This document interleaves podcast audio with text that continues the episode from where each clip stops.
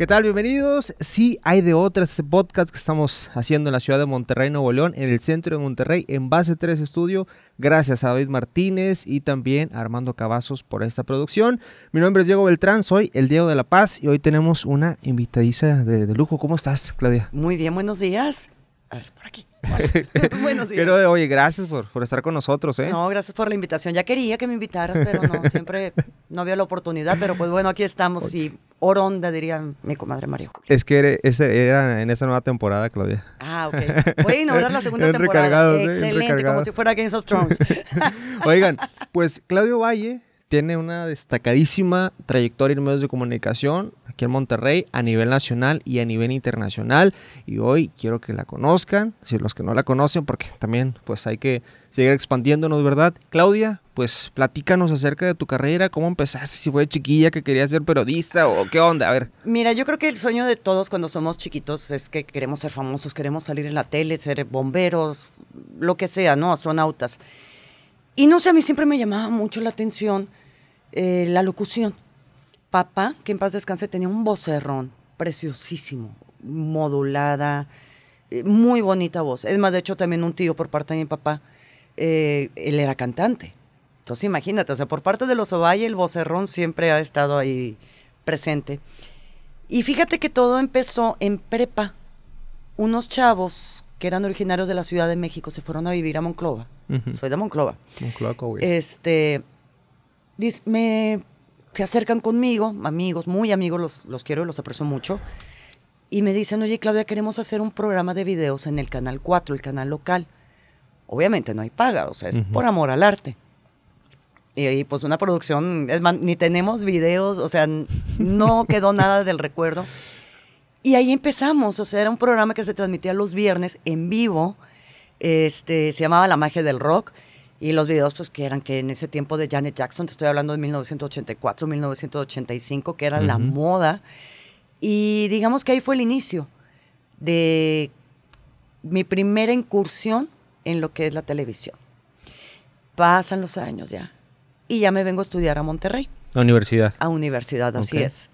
Y conozco por casualidades del destino a Héctor Cisneros. Él en ese tiempo eh, trabajaba como maquillista en el Canal 28. Y él me dijo, oye, están haciendo castings en el 28. ¿No quieres ir? Pues vamos. Oye, pues que me voy quedando.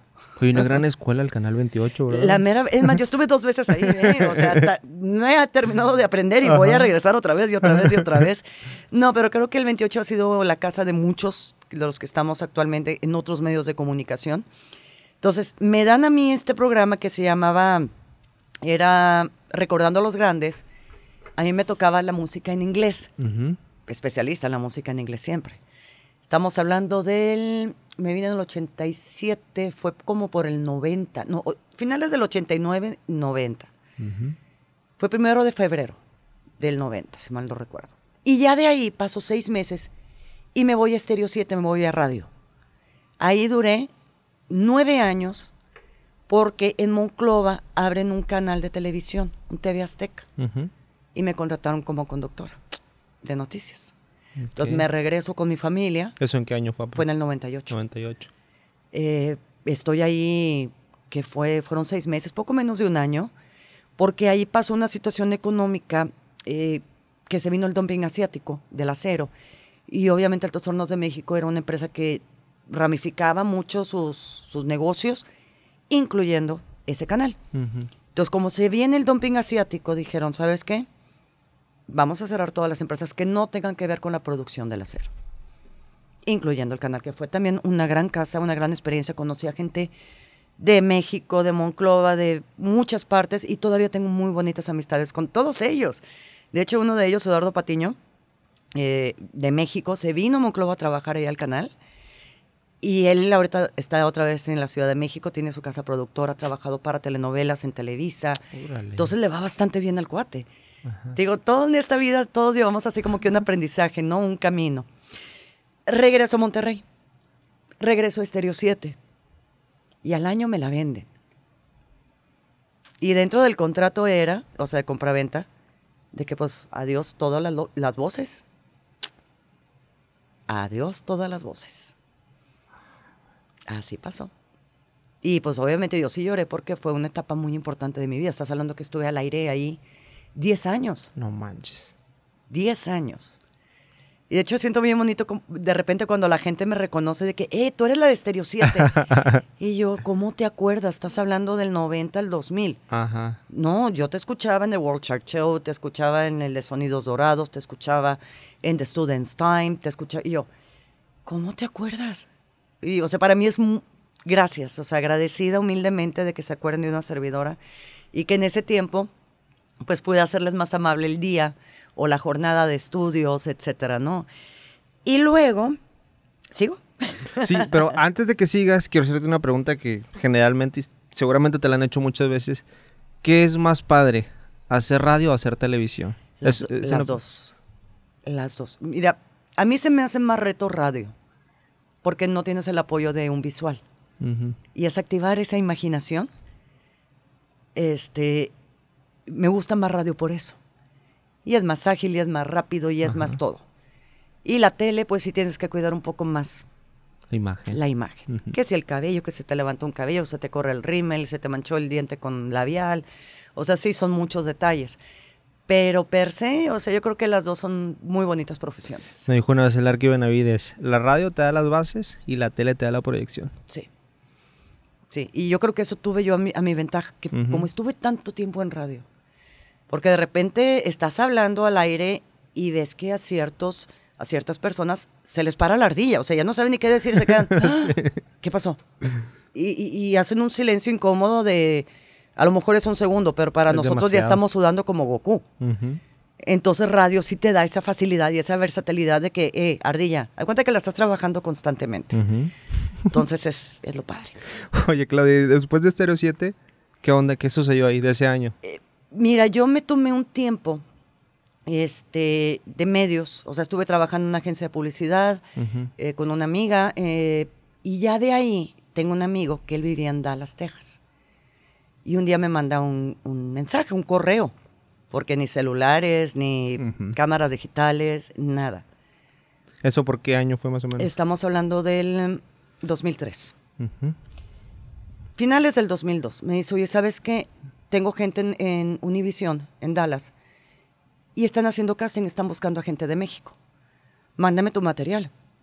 Ah, caray, pues tengo de cuando estuve en Azteca, en Beta, y toda rayada la cinta, y yo, y pues ojalá que sirva, que les guste y, y que no se vea muy distorsionada la imagen. Oye, en esos... en- entonces El beta, Ajá, el VHS. Ajá. En VHS. Y yo, bueno, pues lo mandé. ¿Y dónde resulta que me hablan? Un día para hacerme entrevista así face to face. Oye, esto, bla, bla, bla, ¿cómo ves? ¿Te parece? ¿No te parece? No, pues bien, o sea, conocí las instalaciones, muy bien. Ahí la que era mi jefa Marta Catán, guapísima, preciosísima, una de las pocas jefas que he tenido así de, que dices tú, wow, o sea, me quito el sombrero. Ujú. Y ya me regresó a Me- Monterrey y me dice, órale, va, vente. Fue un trabajo que yo no, yo no, yo no lo busqué. Claro, hay muchas cosas así en la vida me que... cayó. Y yo, pues órale, va, me voy. Ajá. Total, ya llego a Dallas a finales de enero. Supone que iba a estar dos semanas en capacitación. Y haz de cuenta que ahí te dan una prestación de que eh, te rentaban un hotel por cierto tiempo en lo que tú buscabas un DEPA o una casa, un lugar donde vivir. Está bueno. Oye, pues yo ya había conseguido un departamento y escogí el día primero de febrero del 2003 para cambiarme, para salirme del hotel irme al departamento. Ajá. Sin teléfono, sin celular. Ya llega mi amigo en la noche tocando la puerta yo, ¿qué pasó? Es que te están buscando del canal. Que vayas ya. Y yo, ¿qué pasó? ¿No oíste? Explotó el Columbia. Y yo, ¿qué horas fue eso? Ocho de la mañana. Yo, escuché la vibración, escuché la explosión. Pero dices, ay, pues aquí está el aeropuerto del el Love Field o está el de Forward. Entonces dices, pues ya ves que de repente los motores de los aviones hacen unos ruidos medios extraños. Eh, fue un avión. Nada, había explotado el Columbia y yo. No, la señora bien ocupada eh, mudándose. Y ya voy en la noche al canal. Estábamos todos. Y dice Marta, Bueno, el día de mañana vamos a enviar un equipo a Nacadoches, que fue donde cayó la mayor parte del Columbia. Voy a ver a quién voy a enviar. Y empieza casi creo de Tin Marín, de cara, y yo, la nueva no, la nueva no, la nueva no. Va la nueva. Me eligió a mí. Y ahí me ves. O sea, como que siempre he tenido la costumbre de levantarme a las 3, 3 y media de la mañana porque tenía que estar a las 5 en el canal para Oye, te- irnos. y se supondrán los nervios. Fíjate que sí me entraron los nervios, pero más que nada era mucha responsabilidad. Ajá. O sea, eres la nueva y te están mandando una nota no de carácter local ni nacional, es internacional. Esto estalló el Columbia. Tienen los ojos del mundo ahí en ti. Sí. Entonces, pues ahí vamos. Nacodoches quedaba como a dos, tres horas de, de Dallas. De Dallas. Te vas ahí a la estación de policía del sheriff, porque ahí daban los resúmenes, este, eh, qué es lo que estaban haciendo, bla, bla, bla. Nos juntamos con los equipos de búsqueda. Eh, aprendí muchas cosas ahí de cómo trabajan en Estados Unidos, por ejemplo, de que tú ves en las películas, hey, vamos a peinar el área. Ok, te imaginas sacando un peine y no. Se pone cierta cantidad de personas así y todos van caminando. Y todos viendo el suelo y recogiendo pedacitos minúsculos del transbordador, Literalmente como en las películas, ¿no? como en las películas. Donde resulta, digo, que uno, porque estuvimos yendo fácil como más de una semana, yendo y viniendo. Estaba mi camarógrafo haciendo unas tomas, eh, porque en la carretera de cuenta que donde encontraban restos, ponían banderitas de Estados Unidos, fotos de los astronautas. Y, platicando con mi camarógrafo, le digo, oye, pues vamos a tomar unas imágenes de estos altares que están poniendo, ¿no? ¿No crees que se me acerca un, ranchero? Howdy, man. Y yo, good morning. Y me dice, oye, es que en mi rancho cayó, cayeron restos del Columbia. Ay, ¿en, en serio? Y me dice, sí. Y yo, bueno, aguántame tantito a que llegue mi camarógrafo, porque mi inglés estaba un poco oxidado. Le digo, oye, este cuate me dice que cayeron restos del Columbia en su rancho, ¿qué onda va? Y ya empieza a platicar el camarógrafo, me dice, no, pues que tiene un pedazo de la puerta de entrada del Columbia. Y yo, ay, hombre, sí, claro. Fuimos los primeros, el primer medio, o sea, no solamente hispano, el primer medio en Dallas, que llegamos a ese rancho. Y sí, estaba la puerta, haz de cuenta que antes los carros tenían una placa cuando abrías la puerta y tenía una plaquita, ¿no? Que Ajá. decía el modelo, el año de manufactura, etcétera. Bueno, decía Bay Low Door, eh, fecha de fabricación era de 1978. O sea, para pronto el papá del ranchero sacó una hojita y con lápiz, haz de cuenta que nos sacó una calca. Y yo, esa la tengo así enmarcado, porque es una situación que nunca en la vida va a pasar. Ajá. ¿Dónde dice el Señor? Más adentro del rancho están pedazos de lo- están los asientos. Ay, no es cierto. Estaban los asientos, cuatro asientos, Hugo, yo tú, Diego. Cuatro asientos. Haz de cuenta que espalda con espalda, Ajá. o sea, dos asientos y dos asientos pegados. ¡Wow! O sea, fue una super nota, la mera verdad.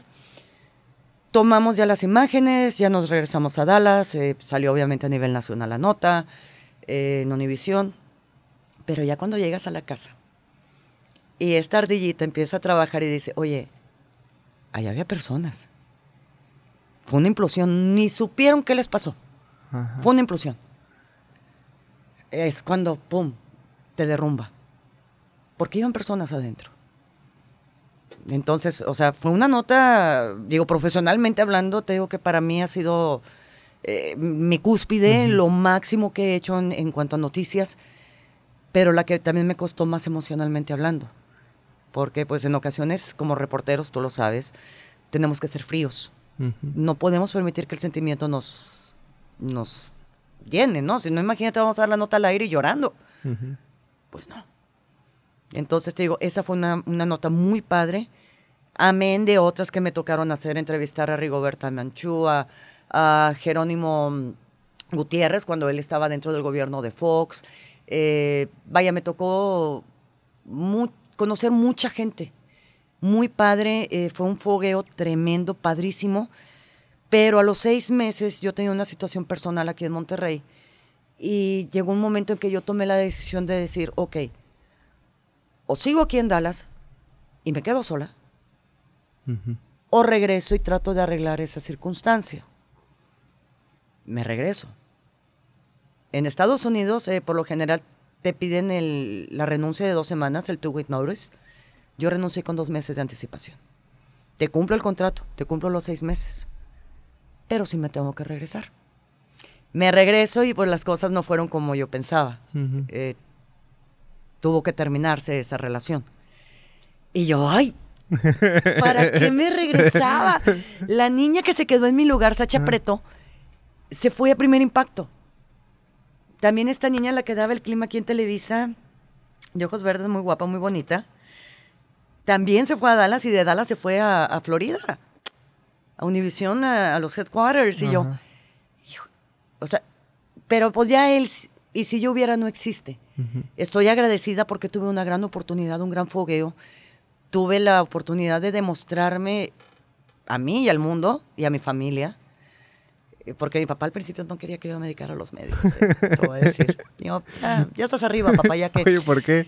Eh, porque él decía de que, no sé, él me veía como ama de casa, de que, ay, mijita, y así lo, me lo dijo y se lo digo a mi esposo ahorita.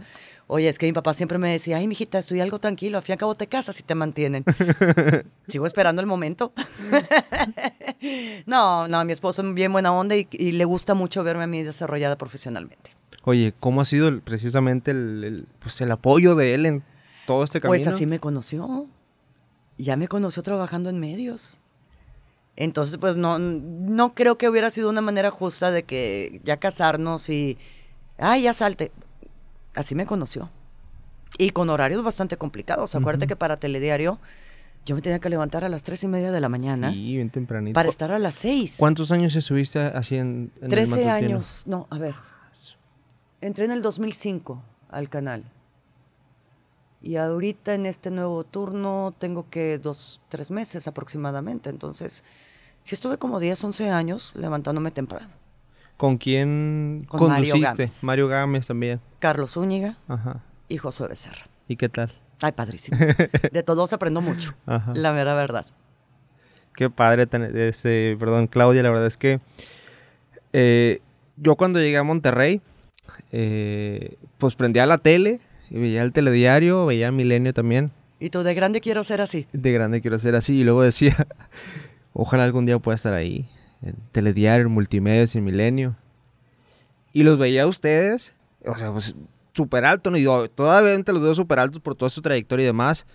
Pero luego después poder estar, poder convivir hasta llegar al punto, bueno, ya es que estuvimos en Milenio también, estuvimos en Telediario, y llegar al punto en que podemos estar como, como amigos, como compas aquí compartiendo en un estudio. Sí. Es, es impresionante, ¿verdad? Como dicen, ten cuidado con lo que deseas.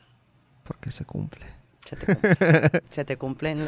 Y es en serio, ¿eh? Nada más hay que saber cómo pedir las cosas. exactamente. Porque luego te las cumplen, pero de otra forma. Entonces, pues mejor no, mejor hay que redactar bien ese, ese, sueño, ese deseo. Que Dios ya sabe lo que queremos, pero está esperando que lo pidamos y que hagamos. Y fíjate que en ocasiones tenemos que, nos vienen cambios muy fuertes que en ocasiones tenemos mucho rechazo al cambio. Por miedo, porque ya nos acostumbramos, por esto y por el otro. Y no le damos la oportunidad a la vida que siga fluyendo. Porque estamos frenados. ¿Sí? Nosotros nos autofrenamos. Pero de repente cuando vas aceptando las cosas como vienen, que permites que fluyan, te vas dando cuenta que se están abriendo, no puertas, con puertas, que te llevan a otras partes, que te llevan a un autoconocimiento que tú no sabías que tenías esas habilidades, esas gracias, ¿no? Por así decirlo.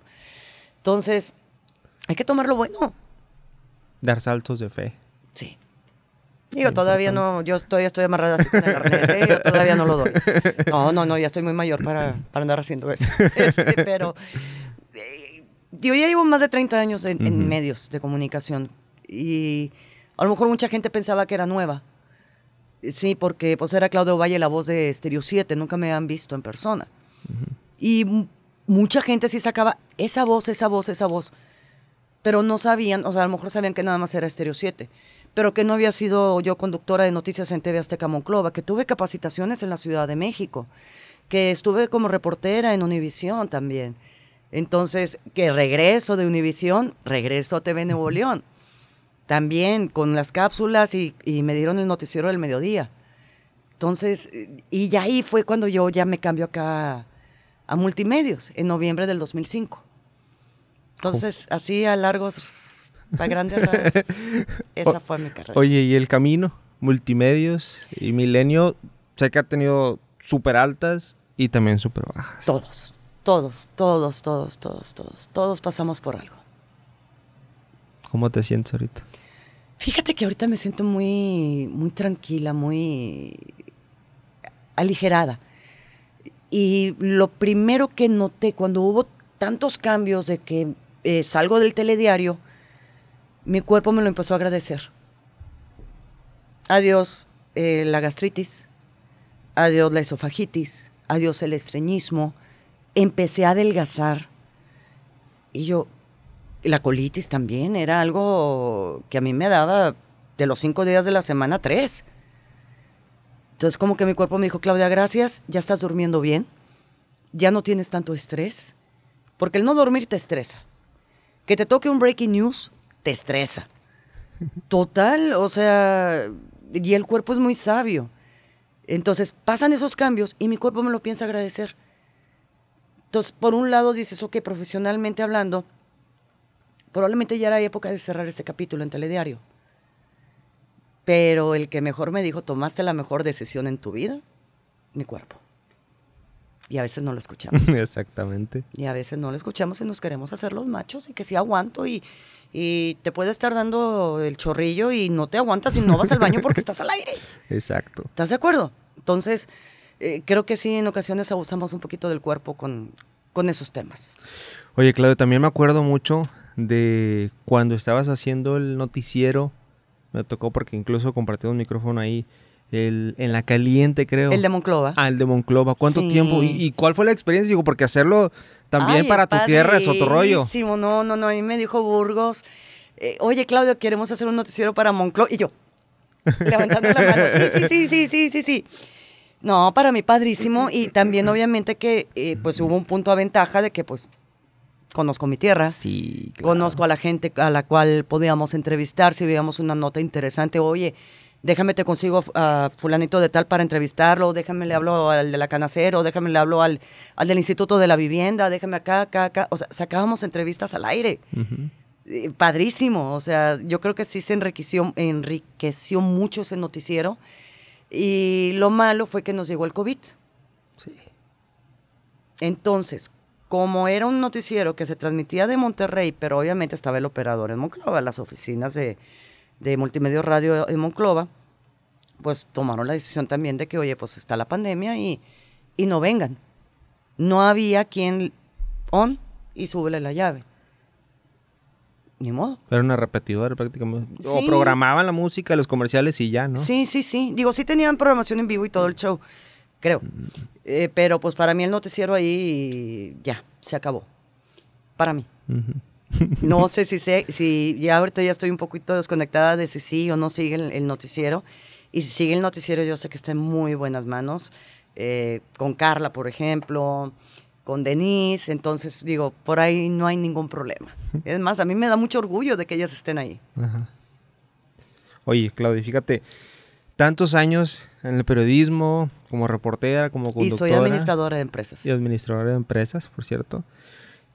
Empezaste una etapa nueva, en, pues, se puede decir, en otro giro, ¿verdad? Sí. Platícanos un poco de eso también. Mira, eh, te voy a platicar primero unas etapas personales que son situaciones que a todos nos ponen a pensar. Estoy en el área de seguros, tengo poco más de un año, año y medio. Eh, se me ofreció la oportunidad de entrar, estuve estudiando muchísimo, de hecho eh, a principios de mes fuimos a Juriquilla, a la graduación, a Querétaro. Eh, y en ocasiones uno piensa, por ejemplo, de que yo te busco a ti. Oye, Diego, este, ¿qué has pensado de tu futuro? Ay, Claudia, ya me quieres vender algo, ¿verdad? Oye, Armando, ¿qué has pensado de tus ahorros? ¿Qué vas a hacer, Armando? Ay, pues es que es que el Starbucks me sale bien caro. Y todos los días voy por mi café y mi pan que me cuesta 50, 60 pesos. Que sí lo he estado pensando. Por ¿Verdad que sí? ¿Verdad que sí? No, sí, ya lo conozco el chamaco. Pero mira, Cuando uno vive de cerca una pérdida personal, eh, sea por enfermedad, digo, papá falleció de cáncer en el, que fue en el 2001, ahí sí fue crónica de una muerte anunciada, porque ya, o sea, cuando pasan los cambios de Azteca en Monclova, fue en el 98, y yo ya estaba planeando regresarme acá. Y ahí nos enteramos que papá está enfermo de cáncer de la próstata. En esos años, o sea, el gasto médico era un lujo, ¿sí?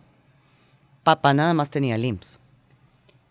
Bueno, pasa eso, yo me regreso a Monterrey a trabajar y de repente eh, te das cuenta que los cuidados de un paciente que ya se transforma en un paciente terminal, si tú los pagas en tu casa, te salen un ojo de la cara. Morfina, para empezar los medicamentos. La morfina y este y este. Y era un cóctel de pastillas tremendas. Enfermero para que lo bañe, para que los inyecten. No te miento, eh, se fue una muy buena lana. Y porque en un principio papá quería estar en casa. No tenía un seguro de gastos médicos. Llegó el momento que papá tomó la decisión de que, ¿sabes qué? métanme mejor al IMSS. Eh, lo metimos al IMSS, ya se quedó ahí hasta el día de su fallecimiento, el 28 de abril del 2001. Pero ahí te das cuenta, o sea, la importancia. Hoy, con el COVID lo vivimos. El seguro de gastos médicos no es un lujo ya, es una necesidad. Claro. Hay gente que fue al hospital y salió con cuentas de mínimo 300 mil pesos. El caso más caro de COVID, 7 millones de pesos.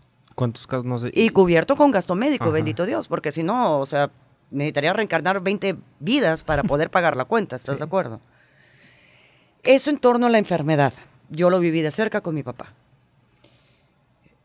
Cuando tú, por otro lado, pierdes a otro ser querido por un accidente, como en mi caso que pasó con mi mamá y con mi sobrino en carretera, venían para Monterrey, Navidad del 2000, 2008, pasa el accidente eh, de cinco personas, familiares todos, fallecen dos, mi mamá y mi sobrino. O sea, lidia con el dolor. yo venía saliendo de Milenio cuando me enteré. O sea, veo mi celular, lo tenía en mute como ahorita, y lo saco, o sea, ya cuando terminó mi turno, hay un chorro de llamadas perdidas de mi cuñado. Pero mi cuñado tenía otra, otra línea de celular que no era de todo el país. Entonces yo batallé muchísimo para entrar, o sea, para que me contestara. Y nomás donde entra la llamada, me dice, se murió tu mamá. Yo, espérame, se murió tu mamá. ¿Qué pasó? Un accidente, vamos para Monclova, las niñas se quedaron en la casa, por favor, ve por ellas, ve por la cena al, al, al HIV, este, llévatelas a tu casa, por favor, que no sé qué. Y no les digas nada, me dice mi hermana, y yo, ¿Cómo no les voy a decir nada? No, no les digas nada. Mañana nos vemos. O sea, yo guardándome todo, todo, todo, todo. Estás con el dolor de la pérdida. Llego a Monclova.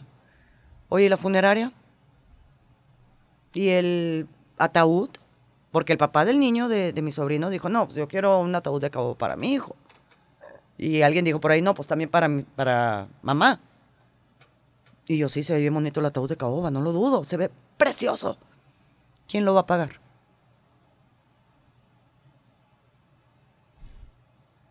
El ataúd de mi sobrino lo pagó su papá. El resto, la funeraria, las flores, los extras que se pusieron, eh, pagarle al registro civil el acta de defunción al médico legista, es, o sea, y sin dinero.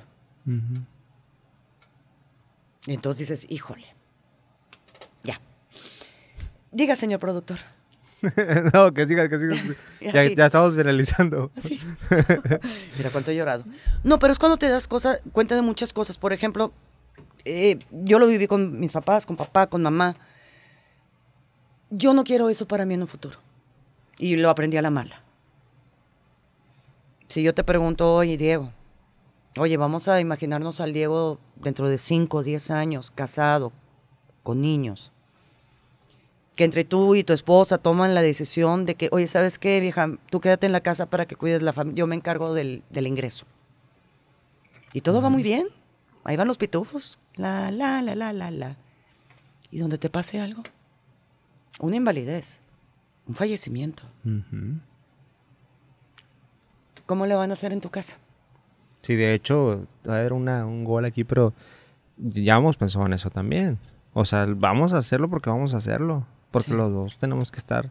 En la misma eso. jugada y tienen que estar bien protegidos. O sea, si a ti te llegara a pasar algo, ¿qué pasa con los niños? ¿Qué pasa con tu esposa? Que ya no trabaja por cuidar a los hijos. Le pasa algo a tu señora.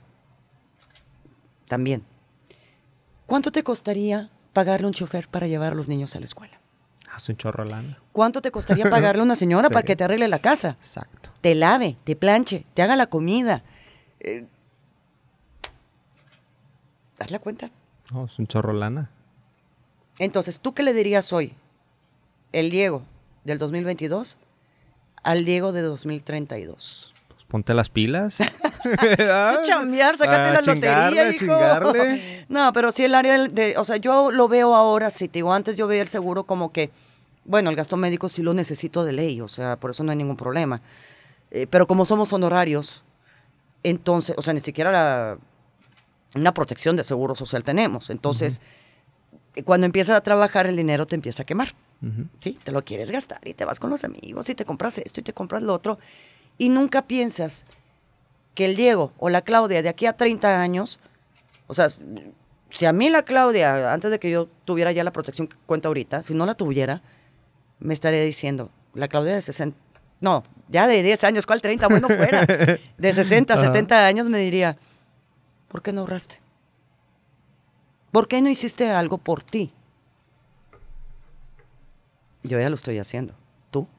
Ahí está la tarea. O sea, yo quiero que el Diego del futuro también te diga, hiciste bien. Sí, güey, te la, te la O, rifaste. o- o que te dé unos chanclazos, Ajá. unas cachetadas bajoloteras. O sea, eso ya depende de ti Ujú. y las decisiones y estrategias que se toman desde hoy. Claro. Entonces, te digo, eso es lo que yo he aprendido.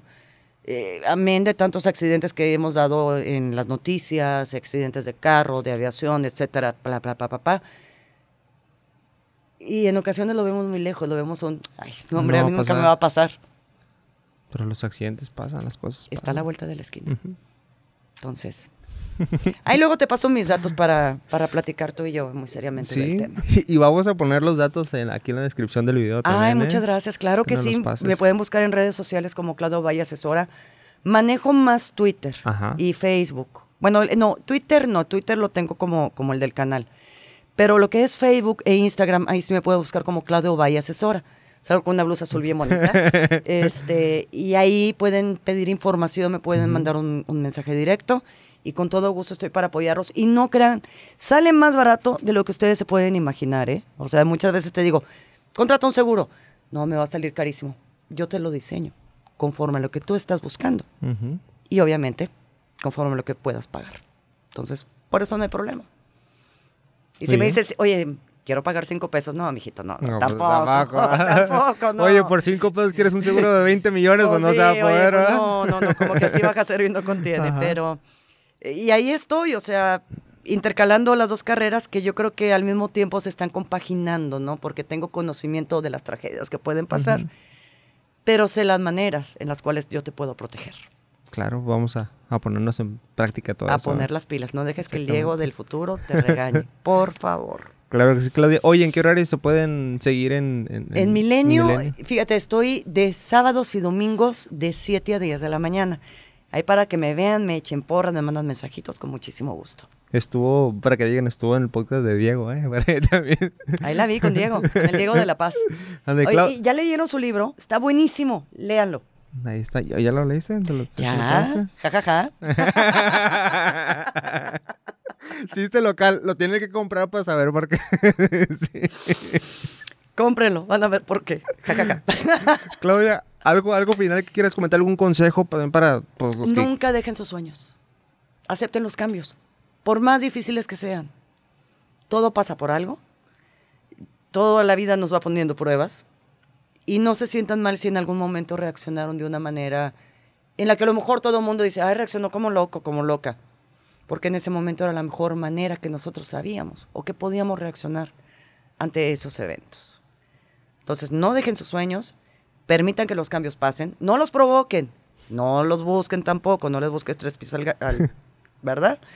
Pero sí, aceptar los cambios, que todo pasa por algo, pasa por bien. Y si tú me preguntas ahorita, Claudia, ¿cómo te sientes ahorita con esta actividad que tú tienes? Yo me siento plena. Me siento bien con medios de comunicación. Ujú.